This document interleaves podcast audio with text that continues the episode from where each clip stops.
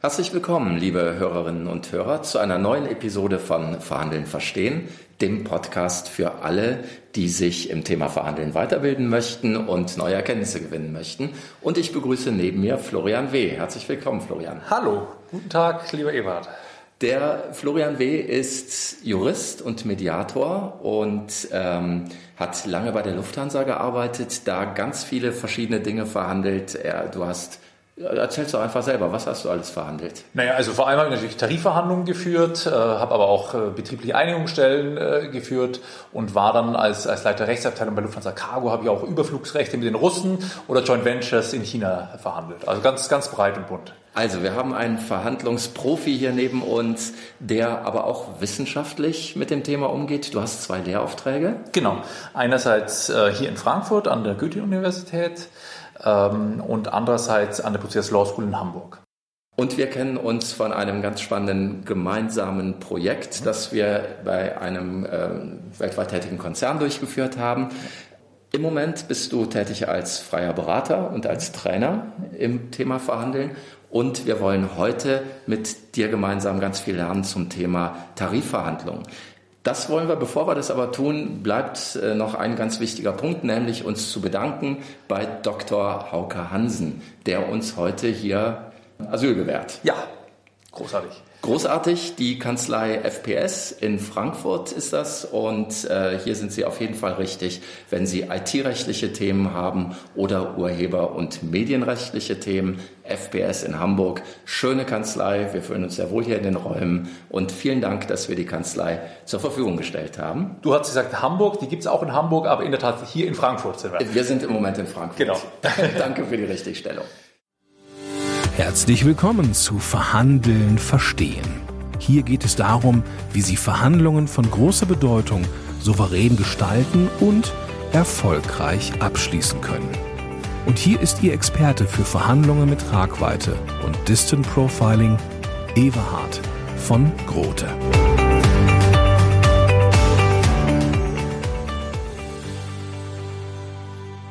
Florian, wenn ich an Tarifverhandlungen denke, dann sehe ich Menschen, die vor mir, vor meinem geistigen Auge, die nachts um vier völlig äh, übermüdet vor die Kameras treten und sagen, jetzt haben wir den Durchbruch geschafft. Warum nachts um vier? Also die, die erste Frage, die sich darstellt, ist, äh, stimmt es überhaupt, dass man bis nachts um vier verhandelt? Und ja, auf jeden Fall. Also das habe ich sehr, sehr häufig erlebt bei Tarifverhandlungen, dass man nicht nur nachts bis um nachts um vier, sondern auch wirklich die ganze Nacht durchverhandelt. Also es ging auch noch länger. Also wir haben auch bis früh um sieben verhandelt. Da gibt es manchmal das Klischee, dass gesagt wird, ja, die waren ja schon um 17 Uhr fertig und äh, dann haben sie noch bei einem Bier gewartet, bis sie vor die Presse gingen, um es auch wirklich spektakulär aussehen zu lassen. Das habe ich in all der Zeit, in all den vielen Verhandlungen wenn überhaupt nur einmal ein bisschen erlebt. Also das ist nicht so, man braucht schon die Zeit. Warum ist das so? Gibt es viele Erklärungsansätze. Der plausibelste und wichtigste ist der, Verhandlungen sind sehr, sehr äh, komplexe Unternehmungen. Da gibt es viele Themen, da gibt es viele Menschen, viele Interessenlagen. Und das Kennzeichen komplexer Systeme ist Zeitmangel. Ja? Also du kannst äh, im Prinzip nie gut genug vorbereitet äh, sein. Du kannst du hast nie immer alles besprochen und man nutzt einfach die Zeit bis zur letzten Sekunde. Ähm, das, das ist schon so. Kriegt man, geht das überhaupt? Also äh, ist man morgens um drei, um fünf äh, fit und kann da noch kreativ was bewegen? Oder setzt man auch mal darauf, dass der andere so erschöpft und müde ist, dass er Dinge durchwinkt, weil er einfach nicht mehr kann, weil ihm einfach physisch die Puste ausgeht?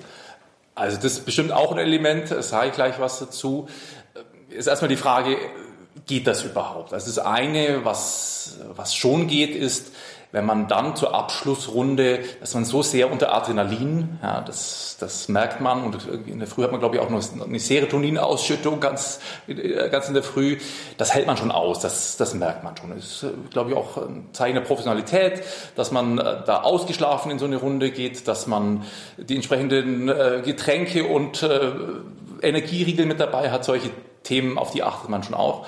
Das geht. Was nicht geht, ähm, das habe ich auch schon erlebt, da hatten wir dann irgendwie 17 äh, Verhandlungsrunden oder Verhandlungstage hintereinander. Das kannst du nicht 17 Mal hintereinander machen. Du kannst auch nicht dreimal hintereinander, hintereinander machen. Aber einmal geht schon. Ja. So was du jetzt ansprichst, ist, ist da nicht auch so ein, so ein Machtspiel dahinter? Ja? Mhm. Wer hält es länger aus? Mit Sicherheit spielt das auch eine Rolle. Ähm, das habe ich auch schon erlebt, dass man sich beweisen wollte, wer der Härtere ist und wer es noch länger aushält. Das ist ja das, was man unserer Kanzlerin gerne auch unterstellt in politischen Verhandlungen, ja. dass sie einfach viele Dinge bewegt bekommt, weil sie wahnsinnig lange nachts durchhält und die anderen dann irgendwann aber doch mal ins Bett wollen und sie sitzt immer noch da und kriegt dann ihre Punkte äh, durch. Ja, was man, was man mit so einem Lächeln immer sagt, ist, man kann dann den Abschluss tätigen, wenn der Controller schläft. Ja, die okay. Controller äh, haben den Ruf, dass sie als Erste einschlafen und wenn dann nicht mehr so genau auf die Zahlen geschaut wird, dann hat der Verhandlungsführer den Mut ähm, zuzustimmen. Ähm, das, äh, das ein wahrer Punkt ist, am Ende wenn man äh, so einer Tarifeinigung zustimmt, äh, ist ein komplexes Unterfangen, dann braucht man schon auch ein bisschen Mut. Ja? Mhm. Und ich, wahrscheinlich ist auch der Mut der, der Hormonausschüttung in der Früh äh, ganz hilfreich dabei. Also das ist mit Sicherheit ein Punkt, der eine Rolle spielt. Aber am Ende würde ich schon sagen, so eine Tarifverhandlung, da sind manchmal 40, 50 Leute an einem Ort, bis du das alles organisiert hast, ist ein Riesenaufwand. Und wenn es dann soweit ist, dann will man es auch fertig kriegen. Und da ist man dann sehr, sehr fokussiert darauf. Das ist für mich die Haupterklärung, warum diese Nächte durchgemacht werden. Wenn ich so an Tarifverhandlungen denke, was ich von früher in, Erinnerung habe, waren, dass Tarifverhandlungen ganz stark darum gingen, äh, Geld, Lohnerhöhungen, die ja. gefordert wurden, die ja. zurückgewiesen wurden und dann einigte man sich.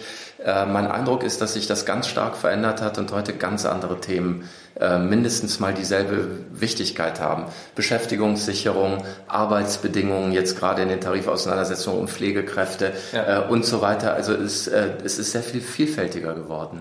Genau. Also es gibt ja alles. Es gibt Reformtarifverträge, Tarifsozialpläne, äh, Restrukturierungstarifverträge, die betriebliche Altersversorgung. Also insgesamt das, was wir in unserer Gesellschaft feststellen, dass die Komplexität steigt und steigt, das hast du mit Sicherheit auch bei Tarifverhandlungen.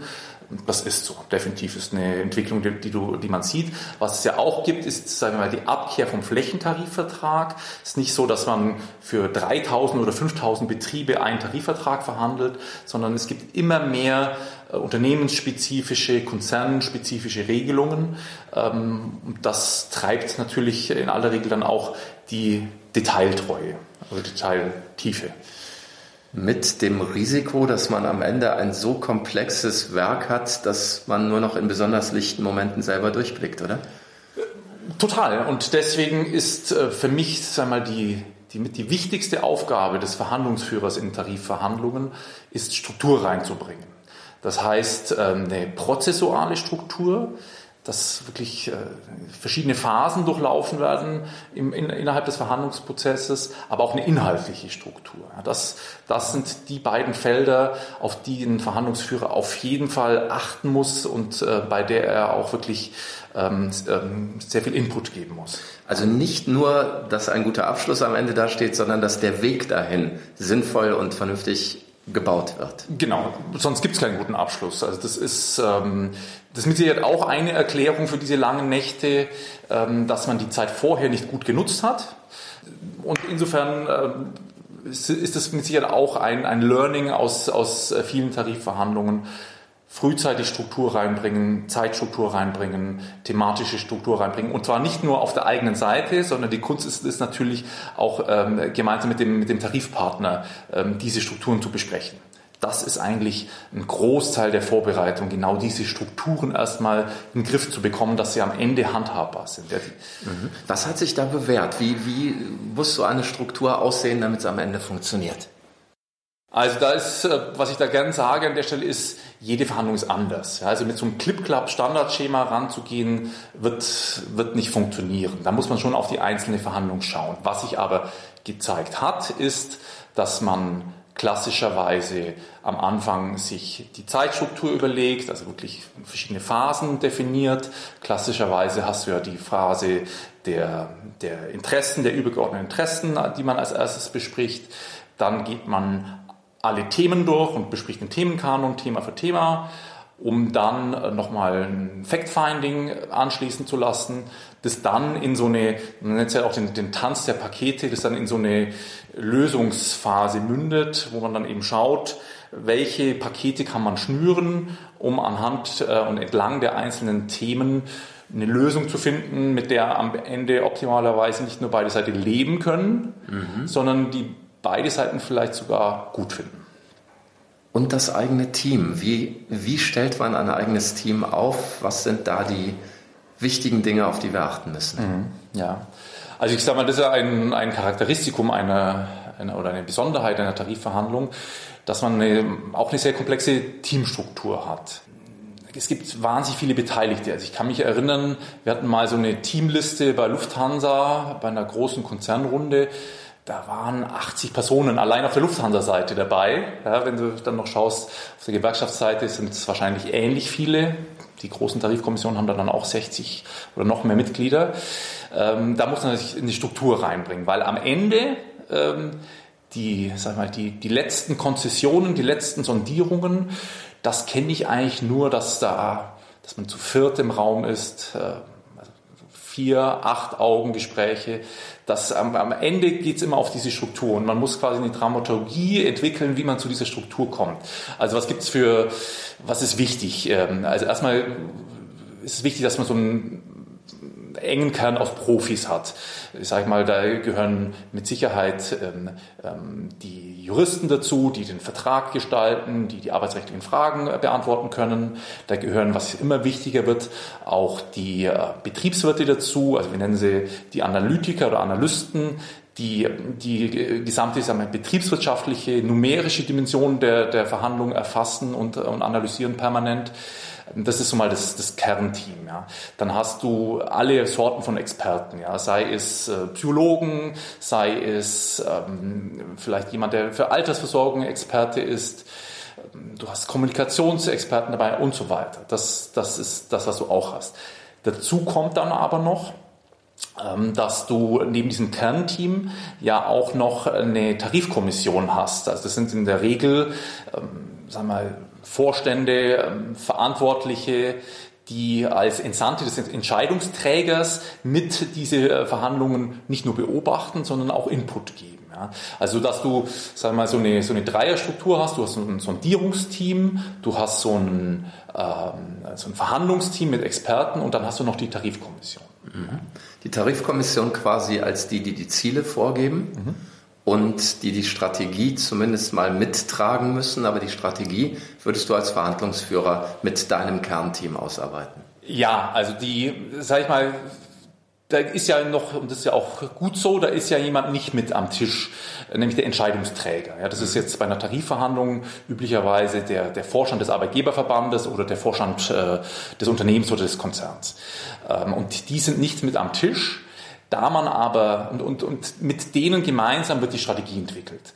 Und da ist es schon üblich, dass der Verhandlungsführer einen Vorschlag macht, den er in den Vorstand einbringt, das Mandat, ja, äh, wo die, die strategischen Eckpfeiler besprochen äh, sind, in, in denen man sich bewegen kann ähm, mit diesem Mandat ausgestattet geht man dann in die Verhandlungen. Nur, ähm, Verhandlungen sind dynamisch, das weißt du, äh, und das sind auch auf der, in der Etappe Entscheidungen zu fällen.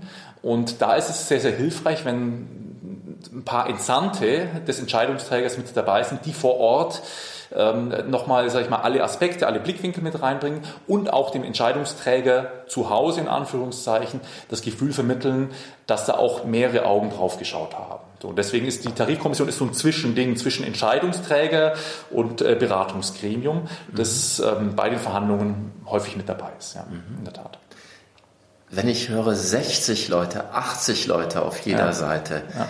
dann ist es ja die ganz große Kunst, wie kriege ich diese 80 Personen so, äh, so zueinander, dass jeder einen Input liefern kann, der am Ende auch nutzt, weil diese 80 Personen werden vollkommen unterschiedliche Blicke auf das haben, was passiert, ja. werden vollkommen unterschiedliche Bilder im Kopf haben, äh, wo man hin will. Das muss man ja erstmal eingefangen kriegen.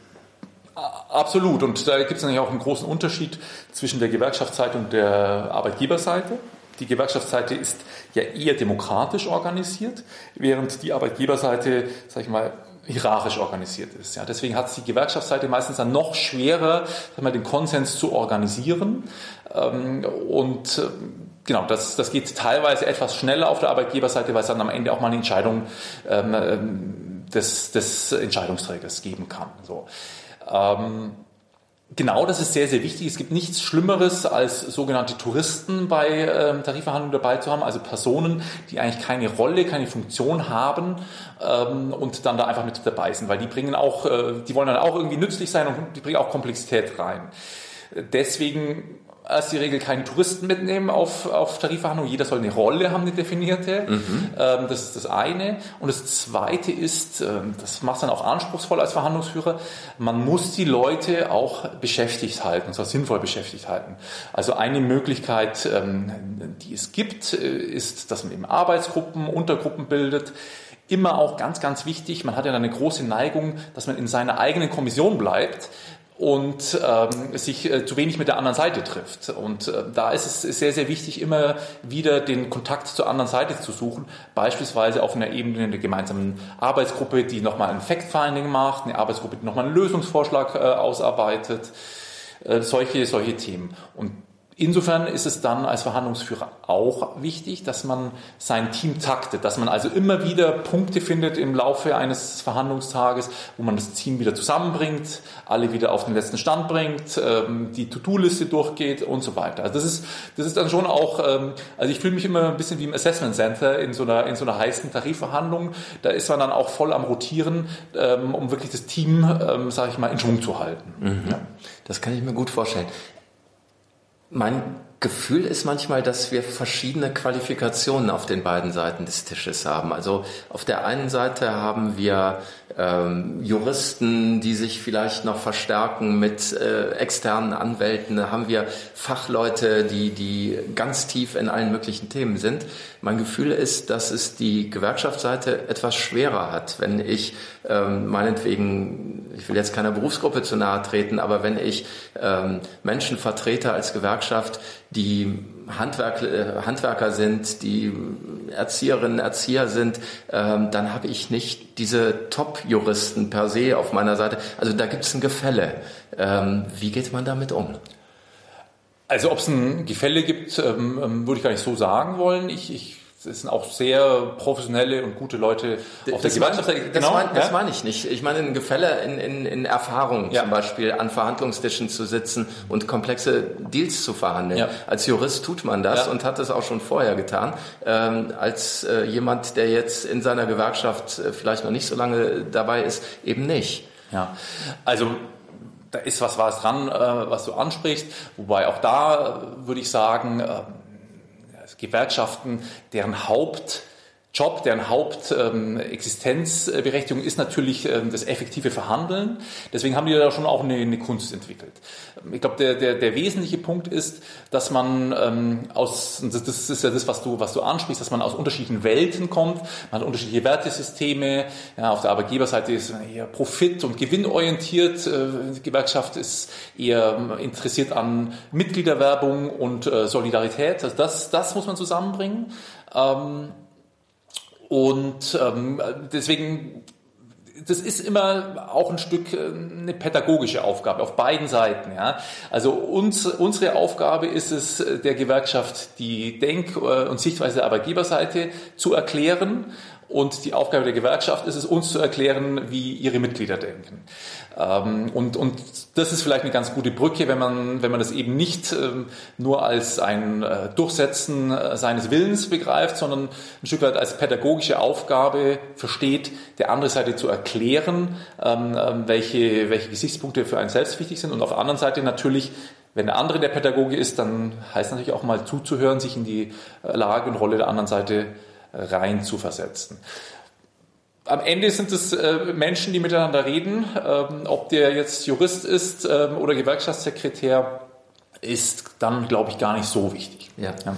Ja, am Ende sind es Menschen, die miteinander reden, die sich zuhören, die hoffentlich ein Verständnis füreinander entwickeln. Äh, das ist jetzt, sage ich mal, die, die rosarote Welt, die ja. Welt, in der es gut läuft. Ich kenne viele solcher Konflikte, wo es dann eben anders kommt ja. und äh, man sich immer weiter in seine Wagenburg zurückzieht, ja. immer mehr ein, ein, ein Freund-Feind-Denken entwickelt, ja. immer mehr die andere Seite als wirklich Feind sieht. Und wir sprachen mal wann anders darüber, wie archaisch so ein Konflikt natürlich auch werden kann, wenn es dann mit Streiks und Aussperrungen äh, zur Sache geht. Ja, genau. Also da sprichst du was an, was, glaube ich, wirklich essentiell ist, um sagen wir, den Kern von Tarifverhandlungen zu verstehen, ähm, dieses Instrument des Streiks.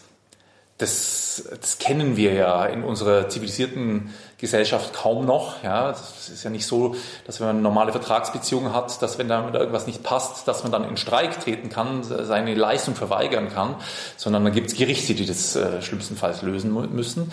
Und insofern bringt der Streik schon so ein Kampfelement mit, mit in diese Verhandlungen rein. Das ist, das ist ein, was, was ganz Besonderes. Und also, und das hat natürlich, ähm, das hat Folgen. Das bleibt nicht konsequenzenlos. In der Tat, äh, wenn ich an charakteristische Momente in meiner äh, Verhandlungsführerkarriere denke, dann ist es irgendwie nach einem viertägigen Streik der Piloten dann zum ersten Mal wieder gemeinsam am Verhandlungstisch zu sitzen da weiß man, was Emotionen sind, ja, auf beiden Seiten. Ja. Ähm, wir, wir, wir waren nahezu sprachlos, wir wussten gar nicht mehr, wie man miteinander umgehen soll ähm, nach diesem kämpferischen Ereignis, ja, in dem beide Seiten Schaden genommen haben. Und das in der Tat, das ist etwas, auf das, das muss man, ähm, das muss man, sag ich mal, kalkulieren, das muss man, ähm, das, damit muss man umgehen.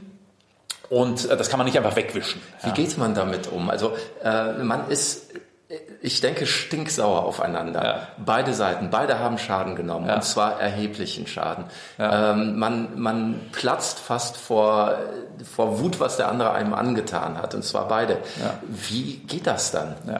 Also wenn man da glaubt, und damals glaubte ich das noch, da war ich noch, äh, noch jung und unerfahren, wenn man glaubt, dass man einfach zur Tagesordnung übergehen kann, äh, das, das wird nicht funktionieren, sondern ähm, Einerseits, glaube ich, gehört es ein Stück weit zur Professionalität dazu, dass man sagt, ähm, solange sich die andere Seite in, in dem Rahmen bewegt hat, den unser Rechtssystem vorgibt, ist das jetzt nicht per se was Unanständiges, ähm, so ein Arbeitskampf. Also das muss man einfach sich auch, auch vor Augen führen. Das ist das eine.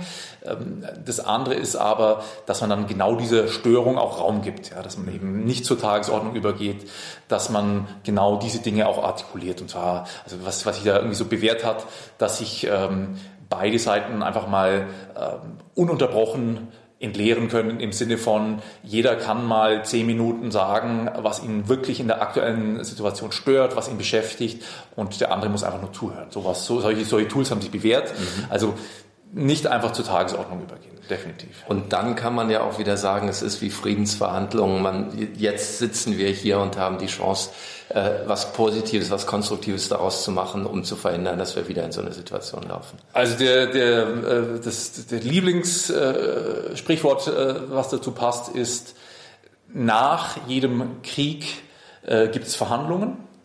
Dann kann man mit den Verhandlungen auch gleich beginnen. Ja. Mhm. Also das ist ja, ähm, egal wie sehr und groß stark der, der kriegerische Konflikt war, am Ende ist dann doch eine Verhandlungslösung gefunden worden. Und das ist übrigens äh, auch äh, einer der Hintergründe, wenn es, sag ich mal, zu zu äh, außergewöhnlich starken Streiks kommt, dann herrscht auf, meist auf beiden Seiten eine große Unsicherheit über die, die jeweilige Machtsituation. Ja, wenn beide Seiten eigentlich die jeweilige Macht äh, gut einschätzen können, ähm, dann braucht es eigentlich ähm, diesen Arbeitskampf nicht, weil jeder preist das mit ein. Mhm. Und wenn es da eine Unsicherheit gibt auf einer oder beiden Seiten, dann kommt es meistens zu diesen, zu diesen Konflikten. Machtsituation ist nochmal ein interessantes mhm. Stichwort, das ich aufgreifen möchte. Ja. Streik ist ja nun ein Mittel, das ähm, wirklich einzigartig ist. Wenn ich daran denke, es streiken meinetwegen im öffentlichen Dienst ja. Menschen, ähm, da bleiben Kitas geschlossen, wobei jeder, der da arbeitet, genau weiß, was er den Eltern damit antut, die ja gar nicht die Gegner sind. Bei euch, bei der Lufthansa, blieben Flieger am Boden, ja. äh, wobei jeder, der da arbeitet, das ja als seinen Job hat, Menschen zu befördern ja. und zu fliegen und das ja auch liebt, das ja. zu tun. Also ähm, es muss ja eigentlich jeden, der sich am Streik beteiligt, auch ein Stück weit innerlich zerreißen, weil er Dritte schädigt, die ja eigentlich gar nicht mit am Verhandlungstisch sitzen. Ja gut, da sprichst du eine nächste Besonderheit einer Tarifverhandlung an.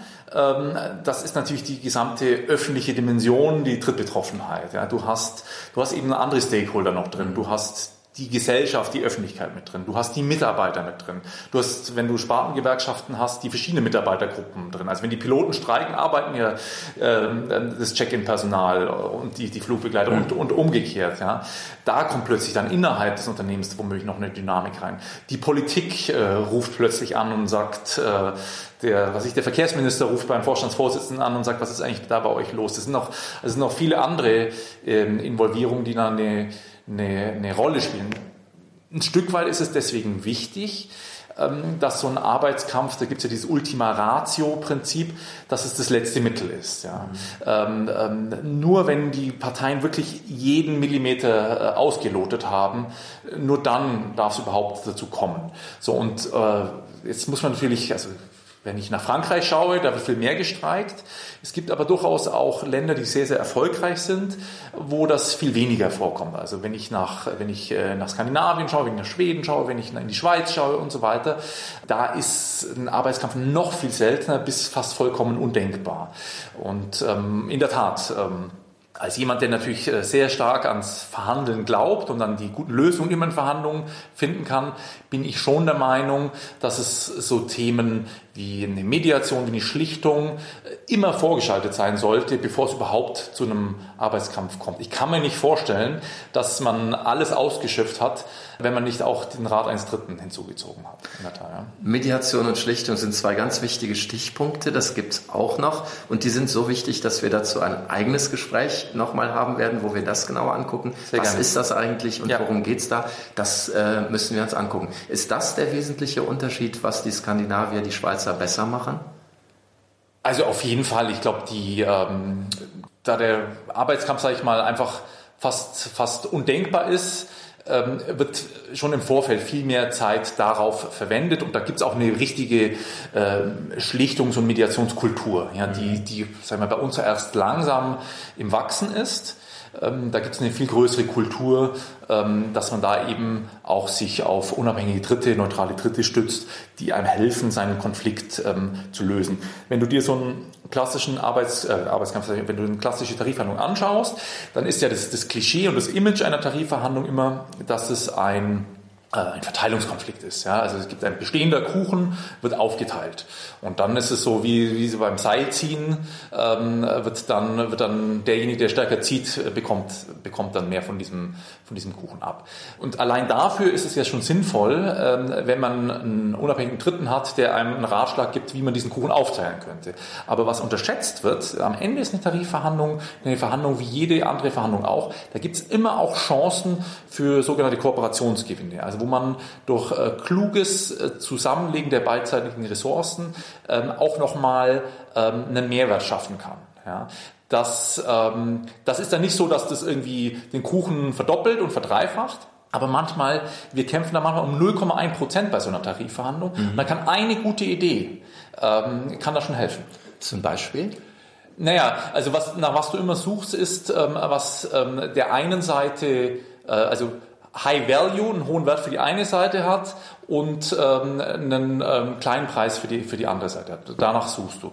Also jetzt ein ganz äh, simples Beispiel ähm, aus dem Tarifgeschäft ist es äh, sogar, du kannst sogar eine Lohntarifverhandlung zu einer Kuchenvergrößerung umbauen, indem du sagst, naja, worum geht's denn eigentlich bei einer Lohnerhöhung? Da fordert die Gewerkschaft beispielsweise 4% ähm, auf zwölf Monate. Also 4% für ein mhm. Jahr Erhöhung.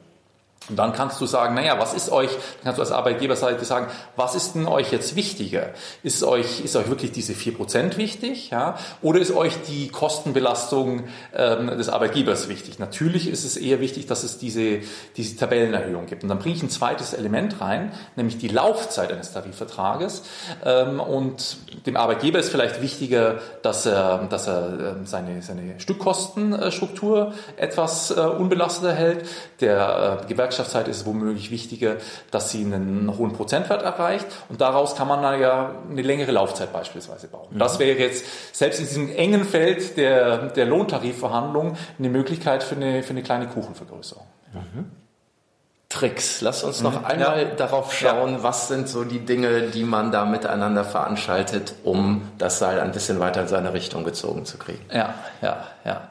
Also, ähm, das ist vielleicht auch ganz wichtig. Äh, also es sei allen Win-Win- und Kooperationsverhandlern zugerufen. Am Ende ist eine Tarifverhandlung auch ein Verteilungskonflikt. Das gehört schon auch dazu. Ja. Und ich bin kein Fan davon, in Verhandlungen Tricks anzuwenden. Warum? Am Ende sind das Langzeitbeziehungen, in denen man sich befindet. Da spielt Vertrauen eine große Rolle. Und wenn ich den anderen mal durch einen Trick getäuscht habe oder in die Irre gelockt habe, dann ähm, wird es beim nächsten Mal Folgen haben. So. Jemand, den wir beide sehr gut kennen, den ich jetzt aber nicht namentlich erwähnen möchte, hatte mal die Metapher, das ist wie eine Ehe, nur dass man sich nicht scheiden lassen kann. Ganz genau, genau. Und so ist es. Äh, deswegen als erster Rat keine Tricks anwenden, aber ich rede trotzdem sehr, sehr gerne über diese Tricks, weil ich der Meinung bin, unter echten Profis kennt man alle Tricks und man nutzt sie nicht. Ja, deswegen also, was sind so Tricks, die mir begegnet sind? Ähm, das eine ist, also gibt es verschiedene Namen dafür. Das, der, der, amerikanische Name ist der Bogey. Äh, man kann es als Scheinkonzession nennen, äh, bezeichnen. Das geht folgendermaßen. Man nimmt sich irgendeine seiner Forderungen bei der man am Ende eigentlich bereit ist, die äh, der anderen Seite zu geben und überhöht die beliebig. Also sagt, das ist ganz, ganz wichtig. Also das ist ein Beispiel äh, aus Tarifverhandlungen. Für uns ist unendlich wichtig, dass wir eine Mitarbeitervorteilsregelung haben, also dass äh, eine, eine Mitgliedervorteilsregelung haben, dass Gewerkschaftsmitglieder nochmal in irgendeiner Form einen Bonus bekommen. Das wird von Anfang an als das wichtigste Thema überhaupt genannt. Und die gesamte lange Verhandlung immer wieder überhöht dieses Thema. Und ganz am Ende, in stiller, dunkler Nacht, ähm, ist man bereit, dafür eine Konzession einzugeben. Und auf der Arbeitgeberseite ist dann der Eindruck entstanden, wow, die, dieses für die Gewerkschaft so wichtige Thema wird geräumt, dann müssen wir auch was Wichtiges geben. Ja, also das ist so, dass man überhöht ein Thema, um dann von der anderen Seite eine höhere Konzession zu bekommen. Nachteil ist natürlich, wenn das, wenn man das, wenn das alle machen und ähm, wenn man das mit allem macht, dann weiß am Ende keiner mehr, was eigentlich die echten Interessenlagen sind. Das ist ja. schon auch sehr, sehr gefährlich. Ja. Äh, so, weitere? Gerne noch ein oder zwei. Zwei habe ich noch. Ähm, das eine ist ähm, dieses äh, Too Good äh, to be True. Also ähm, habe ich nun auch schon des Öfteren erlebt. Da macht plötzlich die andere Seite ein Angebot. Man kann kaum glauben, äh, wie vorteilhaft das für einen selbst ist. Äh, dann geht man zurück in seine Kommission, ja, vielleicht haben die sie verrechnet oder die haben es nicht richtig verstanden. Äh, also man freut sich schon, man ruft am besten gleich schon mal den Vorstand an und sagt, fantastisch, wir haben es, wir haben eine ganz tolle Lösung gefunden, wir sind ganz knapp davor. Und wenn man das nächste Mal redet, ähm, dann sagt einem die andere Seite, ja, ja, das können wir schon so machen, aber ähm, natürlich Punkt 2, 3, 4 und 5 müsst ihr dann dafür für uns tun. Und dann fällt es einem ganz, ganz schwer, sich von dem schon fast sicher geglaubten Sieg wieder zu trennen. Ja, da wird, also, das weißt du besser als ich. wir mögen das gar nicht, wenn uns was weggenommen wird, genau. was wir schon quasi als unseres genau. äh, angenommen haben. Die Verlustaversion ja. ist, ja, also Verlust ist viel, viel schlimmer ja. ähm, als, als der potenzielle Gewinn. Ja. Genau. Und das, das Letzte, was ein Klassiker, glaube ich, ist, ist das sogenannte Anknabbern. Das ist äh, so ähnlich. Ähm, also man hat quasi schon das Handshakes gemacht und jetzt schreiben die Juristen, Juristen noch an den Verträgen. Ähm, und in diesem Zeitraum, bis die Verträge sicher sind, äh, geschrieben sind, klopft es nochmal an der Tür und ähm, es kommt nochmal jemand und sagt, ja, also so einen kleinen Punkt hätten wir noch, den hätten wir noch gerne geregelt, ja, in, in letzter Sekunde. Und das kann ja nicht so schlimm sein. Und da ist die Gefahr groß, ähm, dass man da mehr äh, Zugeständnisse macht, als man sich eigentlich vorgenommen hat, weil man eben auch äh, ganz nah vor dem, vor dem Ende ist. Ähm, der Ratschlag für sowas ist es, ähm, als erstens die Spielregel zu etablieren, dass man sowas nicht macht, ganz am Anfang. Und das Zweite ist für solche Situationen auch selbst immer äh, ein paar Ideen und eine Liste parat zu haben mit äh, kleinen oder mittleren Themen, die man dann im Gegenzug äh, haben möchte. Dann wird man feststellen, ist es der anderen Seite wirklich wichtig ähm, oder was ich auch schon erlebt habe, dann wird gesagt, naja, dann ist, müssen wir vielleicht mal später nochmal besprechen. Und so. die alte Grundregel, der, die Verhandlung ist vorbei, wenn die Unterschrift geleistet ist. Nicht zu früh freuen. Immer. Ganz genau. Ja, ja, ja. Ganz genau. Das Spiel ist erst zu Ende, wenn der Schiedsrichter abpfeift. So ist das. Ja. Florian, ganz, ganz herzlichen Dank für die Einblicke. Ich glaube, das war eine sehr spannende Episode und äh, es wird eine zweite Episode geben, wo wir uns mit den Streitschlichtungsverfahren, die jenseits der Verhandlung oder quasi als Fortsetzung der Verhandlung, Verhandlungen anderer Art eben auch noch da sind. Da freue ich mich sehr drauf. Vielen Dank erstmal für die tollen Einblicke, die du uns gegeben hast. Liebe Hörerinnen und Hörer, ähm, Bitte, wie immer, gehen Sie auf die Landingpage www.verhandeln-verstehen.de und abonnieren Sie den Newsletter. Da gibt es nochmal zusätzliche Informationen, Ankündigungen der nächsten Episoden äh, und so weiter. Ich würde mich sehr freuen, wenn ich Sie da als neuen Abonnenten begrüßen dürfte. Und bis dahin wünsche ich alles Gute, allzeit gute Verhandlungen. Tschüss. Tschüss.